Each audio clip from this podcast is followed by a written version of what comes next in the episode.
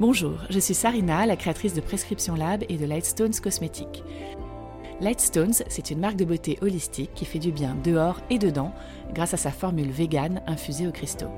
Si comme moi, vous êtes intéressé par ce qui ne se voit pas, ce qui se croit et se ressent sans vraiment s'expliquer, je vous invite à me suivre dans une série de rencontres avec des personnalités hors normes. Astrologues, médiums, tarologues, chacun donne envie de dépoussiérer des professions qui sont mal connues et qui permettent d'avancer sur la connaissance de soi. Ésotériques, magiques ou psychologiques, ils témoignent de leurs pratiques et échangent librement pour vous aider à trouver la discipline qui pourra résonner avec votre personnalité et vous éclairer sur votre chemin de vie. Plongez dans leur univers pour avoir peut-être vous aussi envie de parler aux étoiles.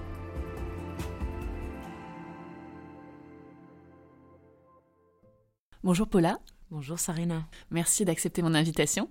Merci euh, d'être ici. Merci beaucoup pour l'invitation.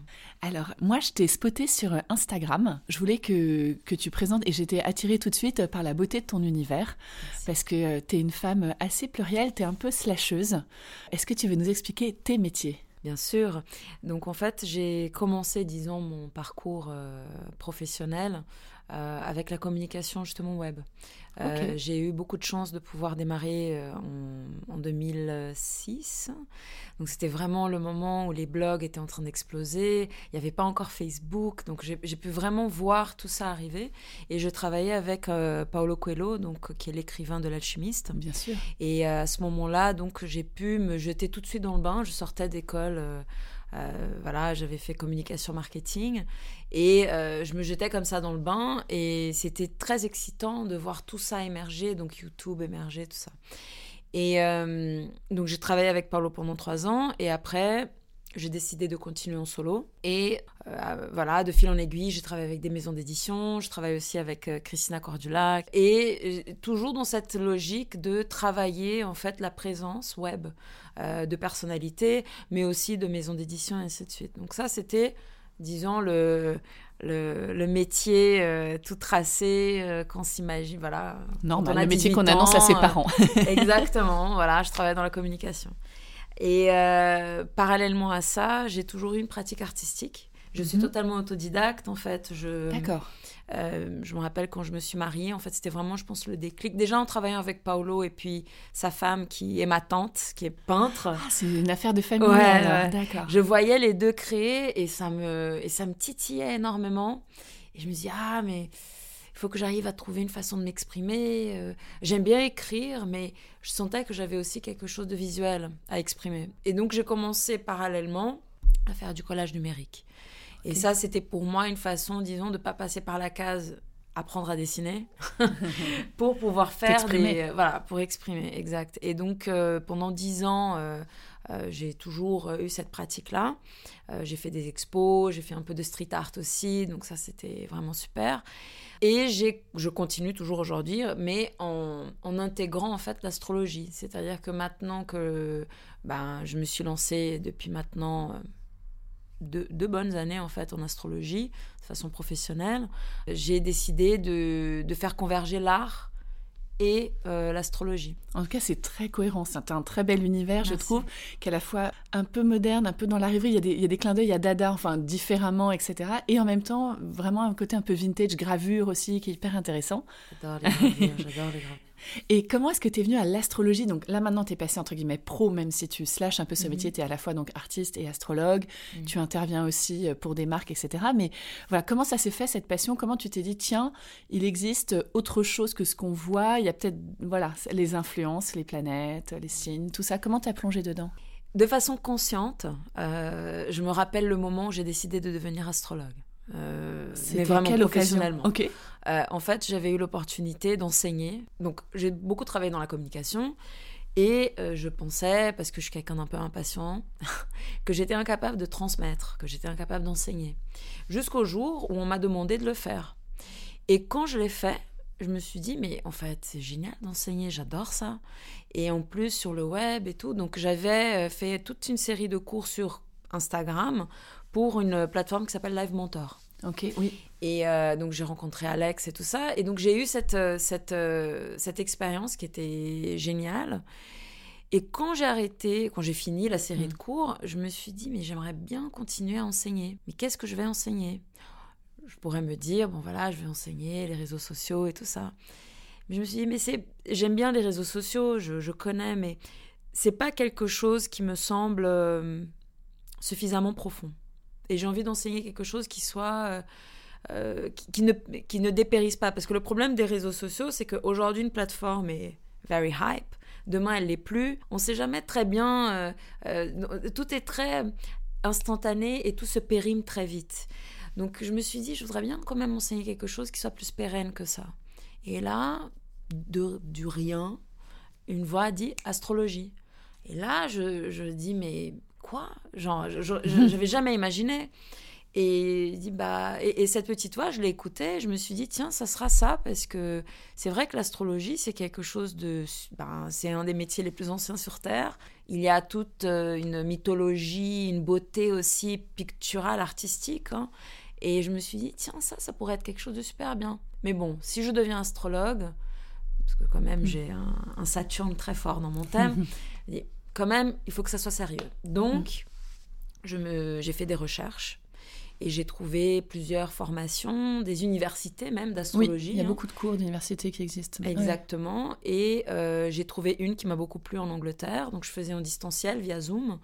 Et euh, voilà, j'ai commencé à prendre mes cours toutes les semaines. Et quand je suis tombée dedans, il y a des tas de choses qui se sont déclenchées et je me suis dit, mais c'est ça, quoi. C'est ça. et voilà. C'était ta voix. C'était un peu de, voilà, j'ai trouvé ma mission. C'est tombé comme ça. Moi, je suis assez fascinée parce que je commence à rencontrer donc des jeunes femmes comme toi qui, qui sont comme ça entre, entre deux chemins. Donc, ça n'a pas été une révélation, ça a été vraiment une espèce de presque de réflexion, un pivot de vie. Est-ce que toi, justement, tu, tu, te dis, il y a tellement de choses qu'on ne connaît pas, ou est-ce que tu te dis, il y, a, une approche aussi beaucoup plus rationnelle de l'astrologie qui est vraiment de se dire, ah non, mais il y a une carte, il y a des étoiles, c'est quasiment scientifique comme explication. Alors qu'il y a d'autres jeunes femmes que je rencontre qui sont vraiment plus dans euh, tout est possible, les, les, planètes, le féminin sauvage, l'influence de la lune. Enfin, tu vois, il y a vraiment une forme d'ésotérisme très différent. Hmm. Toi, c'est quoi ton approche? Ah, ça, c'est une superbe question. C'est compliqué à l'expliquer parce que je dirais que mon, positionnement, c'est quasiment le positionnement d'un philosophe, en fait. Pour moi, l'astrologie, elle a sa place parce qu'elle permet à l'homme de comprendre qu'il est en contact avec le cosmos. On n'est pas hmm. séparé de ce qui nous entoure. Et à partir du moment où on commence à avoir cette vision je dirais même holistique. Hein. On, est, on est vraiment, on est baigné. On fait partie d'un tout. On fait partie d'un tout. Après, il va voir des sciences traditionnelles qui permettent en fait de travailler ça. L'astrologie en fait partie. Pour moi, l'astrologie, c'est plus un langage. Donc, mmh. évidemment, il a, des, il a des règles comme tout langage. Euh, on peut pas euh, s'inventer, euh, on peut pas inventer parler italien si on n'a mmh. jamais étudié ou aller en Italie. Donc il y a des règles, mais ces règles-là, il faut les vivre, il faut les mettre en pratique dans sa vie. Et en les mettant en pratique dans sa vie, on commence à parler ce langage et il devient intime, il devient unique aussi parce que tous les astrologues parlent astrologie, mm. mais chacun va le parler différemment. C'est comme Hemingway qui va écrire d'une façon, Faulkner qui va écrire d'une autre.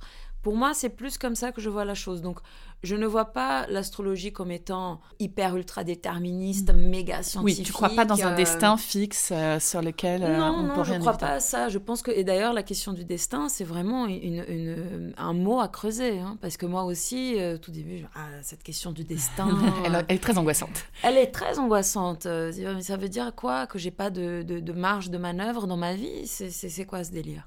Mais après, en creusant, parce qu'il y a des superbes astrologues qui ont, écrit franchement des super bouquins où ils parlent de cette idée de destin, quand on commence à travailler l'idée du destin, on se rend compte qu'en fait le destin, c'est un concept beaucoup plus subtil que cette sorte de, de couloir à un seul... Euh, Une seule porte pas au bout. ça. Et, je dirais que dans la vie, il y a, y a plusieurs moments où, où nous sommes emmenés à faire des choix. Ces choix nous appartiennent totalement. Euh, nous sommes vraiment libres de choisir. Mais la chose, ce qui se passe, c'est quoi? C'est que quand on n'est pas conscient qu'on est en train de faire un choix, et eh ben bizarrement, c'est là où on devient un pantin du destin. Oui. Quand on devient conscient du pourquoi on fait un choix, on peut l'éviter, on peut le choisir. Ouais, ouais, on est la liberté, elle, est, la liberté, elle n'est pas tellement dans la, dans la, dans la, dans toutes les possibilités qui se présentent à nous. La liberté, elle est dans le fait de savoir consciemment choisir ce qu'on veut faire. Ok. Et toi, est-ce que tu as, quand tu fais par exemple un thème astral, est-ce que tu peux avoir un pressentiment, des visions fortes, des choses par exemple qui seraient très négatives, où tu dis, le, je vois, je sais pas, quelque chose de très dangereux, de très négatif pour cette personne, est-ce que tu dis tout? Moi, c'est aussi une des questions que beaucoup de filles me, me posent la question, mais quand tu as fait tel thème astral ou rencontré ta personne, dis, mais s'il voit, est-ce que tu vas pas mourir dans trois ans, quelque chose comme ça? Oui, mais c'est ça, c'est ce que je leur dis. Je dis, mais non, il voit juste un, sens, enfin, c'est comme une espèce de flow, etc. Mais, mais par contre, est-ce que ça t'est toi arrivé de voir des choses peut-être plus difficiles et de te dire, c'est pas une vérité à dire ou tu dis tout en mettant la forme? Comment tu contournes l'obstacle? Bah, Déjà, je pense que. Bah, déjà, il faut se dire une chose il y a plusieurs façons de regarder un thème. Quand on regarde le thème de quelqu'un, on peut l'aborder d'une façon, disons, traditionnelle, un peu déterministe, genre on voit le destin de mm. la personne dans ce ciel. On peut aussi voir un thème de façon karmique. On peut carrément, euh, il y a des personnes en fait qui en regardant un thème sont dans un rapport avec des vies passées mm. et des missions de vie, etc. Voilà, ce genre de choses. Donc ça, c'est encore une autre façon de lire un thème. Moi, la façon que j'utilise pour lire un thème, c'est une façon psychologique. Donc, à partir du moment où on est dans une lecture plus psychologique d'un thème, il n'y a pas, euh, disons, de thème génial ou de thème pas génial, parce qu'en fait, on se rend compte que de toute façon, chaque ciel est unique. Chaque ciel va avoir ses, disons, ses challenges et chaque ciel va avoir ses facilités. Donc déjà, ça casse totalement cette idée que ouh là là, je vais voir un truc, je, je sais comment tu vas mourir. Ça, c'est la dernière. D'ailleurs, s'il y a quelqu'un qui sait lire ça, je veux pas savoir. Je veux pas savoir lire ça parce que je trouve que ça m'appartient pas ça. C'est pas c'est pas pour là que je suis là. Donc moi, quand je regarde un thème, oui, il va avoir par exemple, je sais rien, mais quelqu'un qui aurait un Soleil conjonct avec conjonction Pluton c'est quelqu'un qui va avoir une personnalité extrêmement forte. C'est une personne aussi qui va peut-être avoir euh, toute une partie qui va être cachée, euh, qu'elle va cacher mm. euh, d'elle-même ou des autres, et ainsi de suite. Mais si cette personne vient me voir, c'est parce qu'en fait, elle veut jeter lumière sur, mm. sur qui elle est. Elle comprend le mécanisme. Voilà. Donc moi, je peux très bien dire, ben voilà. Et, d'ailleurs, quand je rencontre mes clients, je pose toujours la question, pourquoi vous voulez faire ça?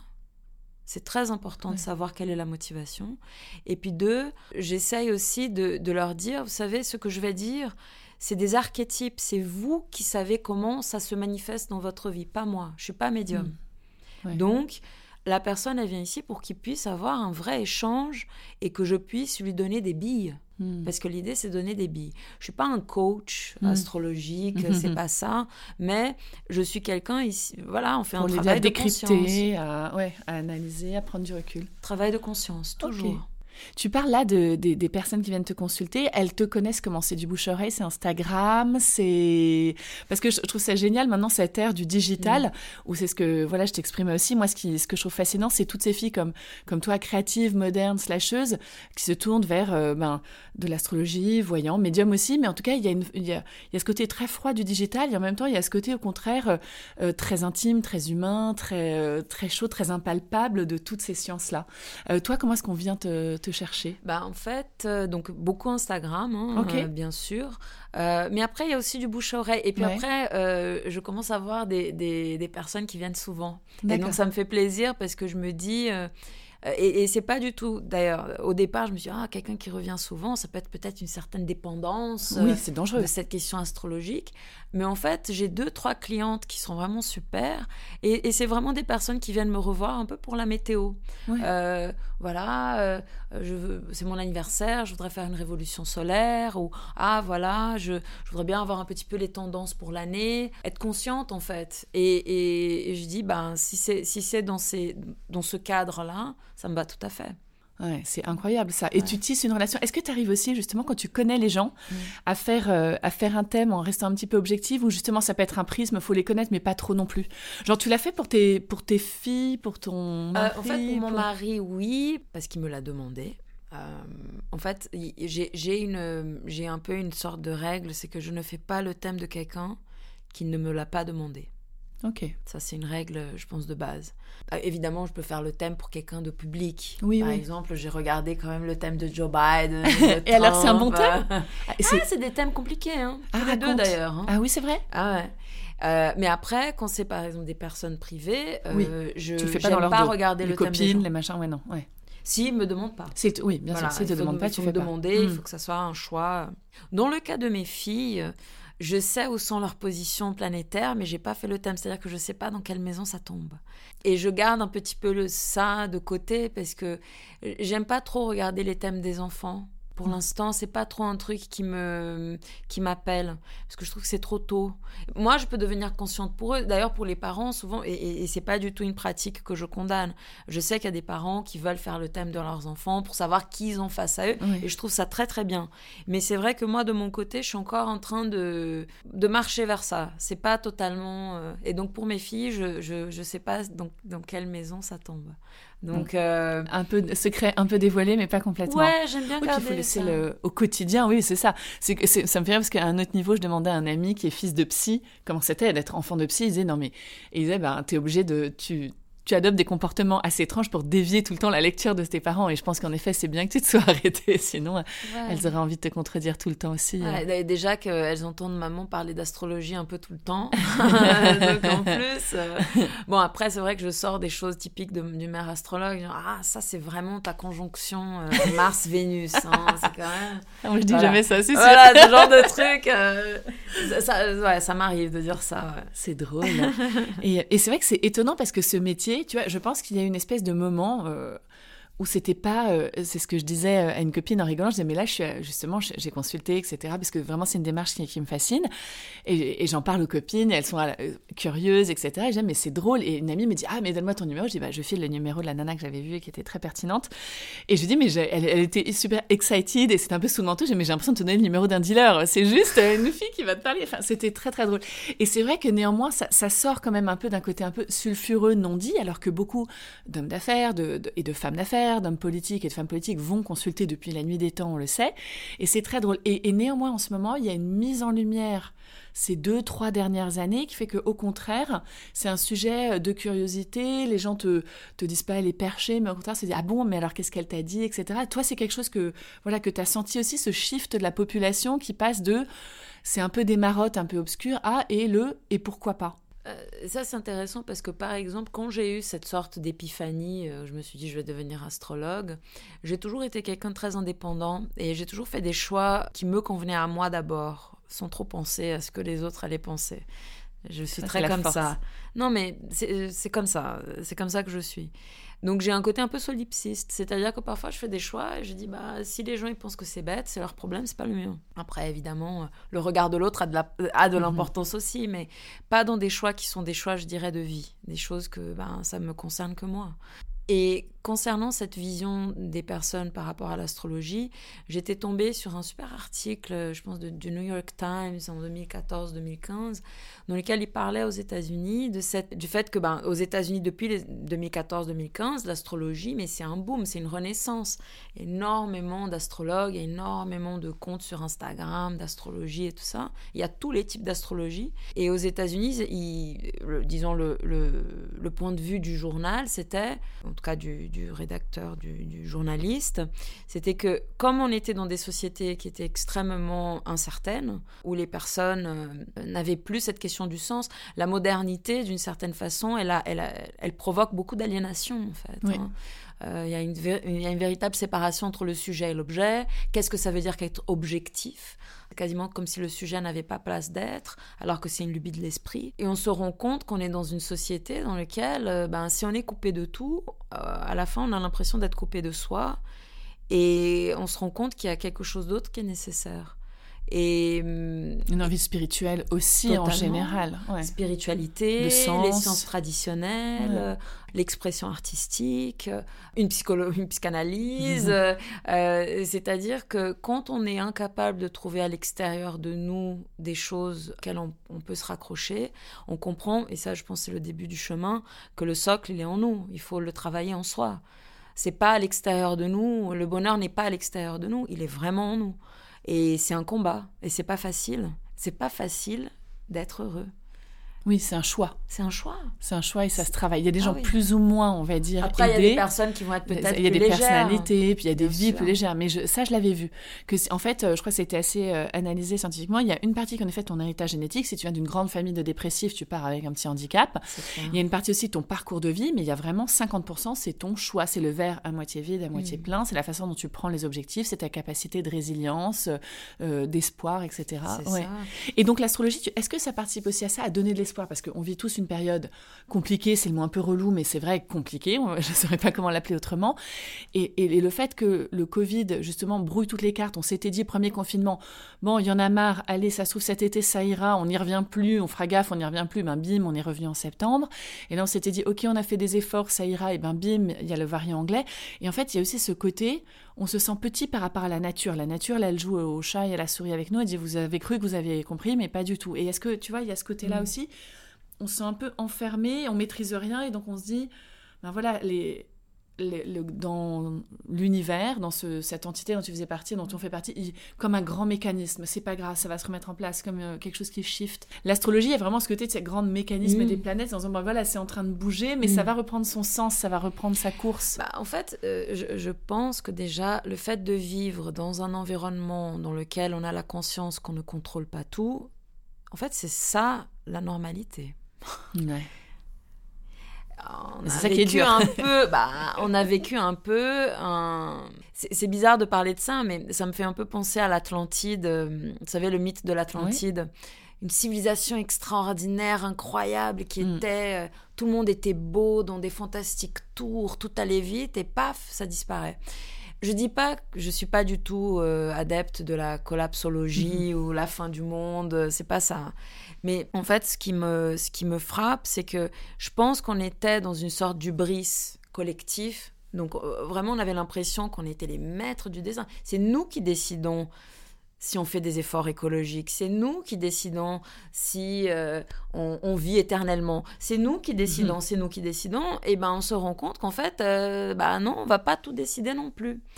Et si on ne décide pas, ça veut dire que on, apprend. Et ça, c'est, je pense, c'est- un apprentissage. C'est que il y a certaines choses qu'on peut décider, certaines choses qui sont très importantes, qui sont dans nos mains et qu'on peut décider. Par exemple, décider de- d'avoir une vie harmonieuse, d'essayer d'être heureux, de, euh, de passer du temps avec les gens qui sont importants pour nous, de faire un travail qui a du sens. Ça, c'est des vrais choix qui nous appartiennent. Par contre, il faut qu'on comprenne qu'on n'est pas les seuls maîtres du jeu. Et, et je pense que quand on commence à avoir cette conscience, je pense qu'on commence à développer d'autres qualités qui sont des qualités plus euh, d'écoute, de compassion, de Mm.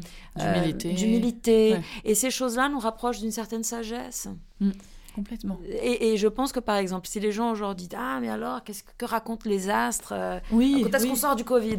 Euh, Bon, déjà, je pense que s'il y a un astrologue quelque part qui peut donner la date exacte, je voudrais bien euh, qu'il me la dise, je ne sais pas quand.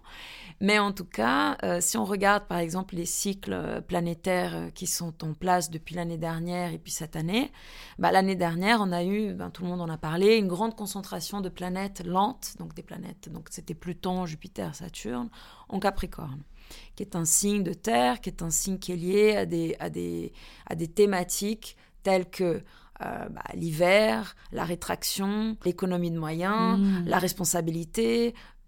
Et on a eu une sorte de concentration hallucinante là-dedans. On a connu le confinement. On a connu la, la crise euh, euh, voilà, qui a démarré avec le Covid. Bon. Cette année, cette concentration n'est plus. Ok. Donc, déjà ça. En fait, Pluton, il reste en Capricorne. hein. Et d'ailleurs, là, la nouvelle lune qu'on a eue hier, elle est un peu une sorte de dernière. euh, C'est comme si on avait une sorte de spectre de ce qui s'est passé en mars qui est revenu avec la nouvelle lune, parce qu'en fait, le soleil et la lune se trouvaient exactement avec Ah. Pluton en Capricorne.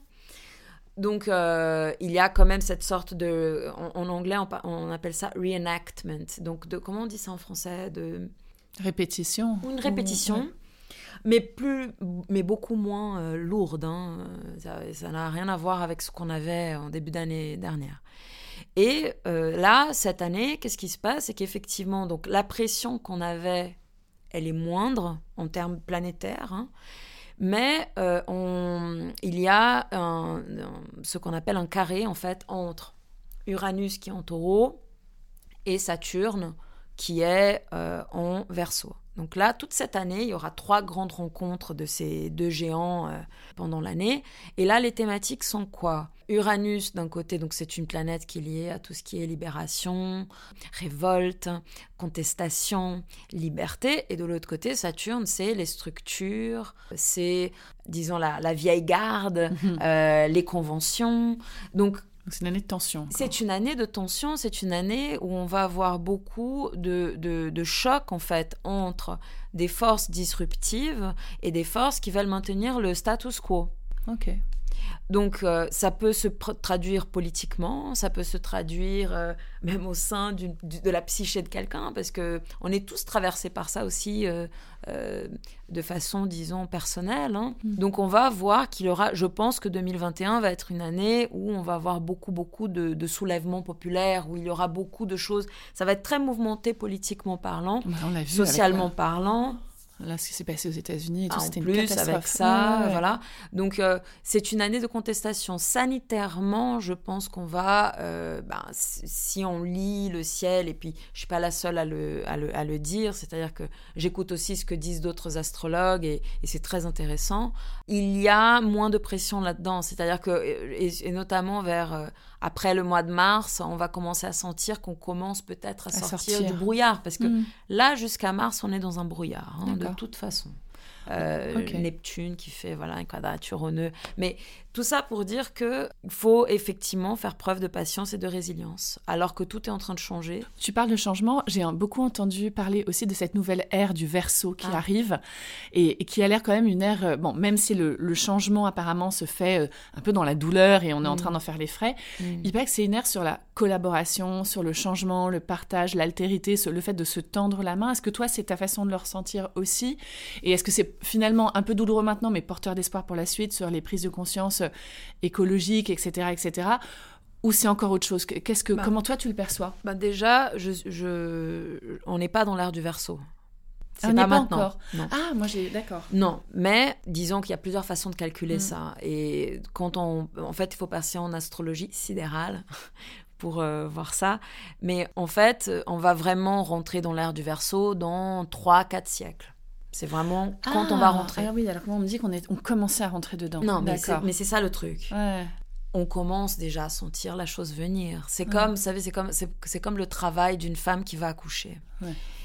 on est dans le travail là. C'est les euh, voilà, les premières contractions douloureuses sont là. On est en train d'accoucher de cette nouvelle ère. Elle n'est pas encore arrivée. Trois siècles dans l'histoire humaine, c'est pas grand chose. Hein. Donc euh, ça va arriver. Hein. on sera pas là, mais ça va euh, arriver. Voilà, nous on sera pas là, mais mais on est en train de, déjà voir les prémices de cette époque. Et pourquoi je dis qu'on est en train de voir les prémices? Parce qu'en décembre, il y a eu cette fantastique conjonction Saturne, Jupiter en verso, dans le degré zéro du verso. Et ça coïncidait avec le jour du solstice d'hiver. Donc c'était l'étoile de Bethléem qui revenait. quoi. C'était ah. incroyable. C'était assez impressionnant. Donc on est en train de voir le début de ça. Et l'impression que j'ai, c'est l'ère du verso va arriver dans, dans trois siècles, mais d'ici là, on va sentir qu'elle est en train d'arriver. Et puis, de toute façon, on est déjà en train de voir l'accélération euh, de tout ce qui est technologique. Euh, parce que le verso, c'est ça aussi. Le verso, c'est d'un côté humanisme, euh, prendre en compte l'altérité, assumer sa différence et toutes ces, questions qui sont, je trouve, hyper géniales. Et on prend. Et de l'autre côté, c'est aussi tout ce qui va être technique. bah, en fait, ça va être vraiment ce côté à la fois des, des, médias, mais aussi de tout ce qui sera peut-être aussi ingénierie humaine. Hein. Donc, ça sera une autre époque. Hmm. Et ça fait une sorte de, comparaison. On se dit, OK, ben, actuellement, on est dans l'ère du poisson. OK? L'ère du poisson a commencé il y a plus ou moins 2000 ans. Ça a coïncidé, en fait, avec, ben, en Occident en tout cas, avec ben, la, la, montée du christianisme. Oui, c'est ce que j'ai C'est vraiment ça. Pourquoi le Christ, c'était le pêcheur d'hommes Pourquoi il était représenté par un poisson? Parce qu'il a été vu, conçu d'ailleurs dans d'autres, civilisations qui étaient donc pré-chrétiennes, parce que le christianisme n'existait pas. Virgile en parle euh, de cette conjonction entre Saturne, Jupiter en poisson, qui était au 7 apparemment au 7e siècle avant Jésus-Christ. probablement Jésus-Christ, il est né un petit peu avant de ce qu'on dit. Mais c'était une sorte de préfiguration. À l'époque où Jésus il est né, c'était encore l'époque du bélier. Mais Jésus, il est né encore à l'époque du bélier et il portait en lui, disons, les, les, les, les graines hmm. de l'ère du poisson. Hmm. Là, on est un petit peu, je pense, dans la même configuration. Je dis pas qu'il va y avoir un Jésus qui va arriver, hein, mais ce que je suis en train de dire, c'est on est dans une période où on va commencer à avoir les graines de ce qui va voilà. Donc ça, c'est très intéressant à avoir en tête. Et c'est pas du tout pour, parce qu'on est en train d'attendre. Moi, en tout cas, je suis pas du tout en train d'attendre un Messie. Il y a certainement beaucoup de gens qui l'attendent, mais beaucoup de juifs. Euh, ouais. Euh, et de chrétiens aussi, hein, les, adventistes et tout ça, ah, la le revenu du Christ. Il y a tout un trip en ce moment euh, avec les évangéliques d'ailleurs. Ils sont, ils sont certains que Là, il va revenir. Hein, Jésus revient. J'avais rencontré des gens euh, comme ça à New York, mais c'était une communauté juive, et ils me disaient ça y est, le, nouveau Christ est né, il est là, c'est un enfant parmi nous, et enfin c'était incroyable. Moi, je suis pas de cette croyance-là, je critique pas euh, chacun son. Non, y a pas. truc. Moi, voilà, je suis plus traditionnelle dans ma croyance, mais euh, mais c'est assez fascinant. On arrive à des grands changements, et en même temps, tu vois, est-ce que c'est pas le moment où justement les, les religions sont énormes. Est-ce que l'astrologie, tu on parle de ça, tu, tu fais ce lien, astrologie-religion, mm. est-ce que l'astrologie, elle n'est pas en train de monter en flèche aussi parce que la religion, mm. en tout cas la religion chrétienne, mm. est un peu en, phase de faiblesse? Bah, je dirais que. Bah, en bah, Occident. mais, c'est ça la chose. C'est-à-dire que moi, je trouve pas que l'astrologie, elle, elle, est une religion. Donc en fait, elle peut pas. elle peut mais elle prend une place spirituelle qui est à prendre. Ouais, mais par exemple, l'astrologie, elle était très présente euh, à l'époque où le christianisme était à son apogée, qui était le Moyen-Âge. On, va dans des, on va dans des cathédrales, on va voir des, des roues zodiacales. Oui. Donc. Euh, euh, pour moi, c'est pas l'un ou l'autre. Au contraire, ça peut. Non, non, parce, que, parce, que, de toute façon, j'ai l'impression qu'avec l'astrologie, ben, j'ai l'impression, je suis certaine, l'astrologie, c'est une science traditionnelle, c'est un art traditionnel. Donc c'est quelque chose qui peut se greffer à n'importe quelle ère culturelle. L'astrologie, elle existe en Chine. L'astrologie, elle existait à l'époque des Incas, tout le monde. Ça veut dire quoi l'astrologie? C'est qu'on regarde le ciel et qu'on est et qu'on développe une traduction de traduction, ce qu'on voit. Exactement. C'est ce que tu disais. C'est un langage. Exact. L'astrologue est un traducteur de ciel. Donc, il peut être dans n'importe quelle civilisation, dans n'importe quelle culture. Après, ce qui est intéressant, c'est que quand on commence à, à, monter dans le temps, notamment en Occident, parce que je connais ça mieux, et qu'on va, disons, dans les euh, dans le plus loin possible, donc l'époque babylonienne, et qu'on essaye de, de, comprendre ces symboles et ainsi de suite, on se rend compte que ce sont des symboles qui sont universels. Et c'est magnifique de constater que... Et, c'est là, en fait, la façon dont je vois l'astrologie, c'est que l'astrologie, elle nous permet de développer une sagesse parce qu'en fait, on rentre en contact avec des choses qui sont tellement anciennes, tellement profondes, qui sont à la base même de notre psyché. Truc tout bête, mais on est capable de comprendre la dualité entre le bien et le mal, la lumière et les ténèbres, ben parce que le soleil se lève et se couche tous les jours. C'est comme ça qu'on a compris tout ça. Oui, c'est dans depuis la vie de l'homme. Ah oui. Et donc développer une sagesse. J'adore ce que tu racontes. J'espère qu'on va développer beaucoup de sagesse. Ce podcast s'appelle Les étoiles parlent. Je voulais te demander à toi, Paula, qu'est-ce qu'elles te disent, les étoiles? Waouh euh, Qu'est-ce qu'elles me disent, les étoiles? Ah, Elles me disent qu'effectivement, il faut, il faut allumer l'étoile qui est toujours présente en nous et ne pas perdre espoir. Jamais. Même si c'est difficile on prend et on accueille. Merci beaucoup. Merci.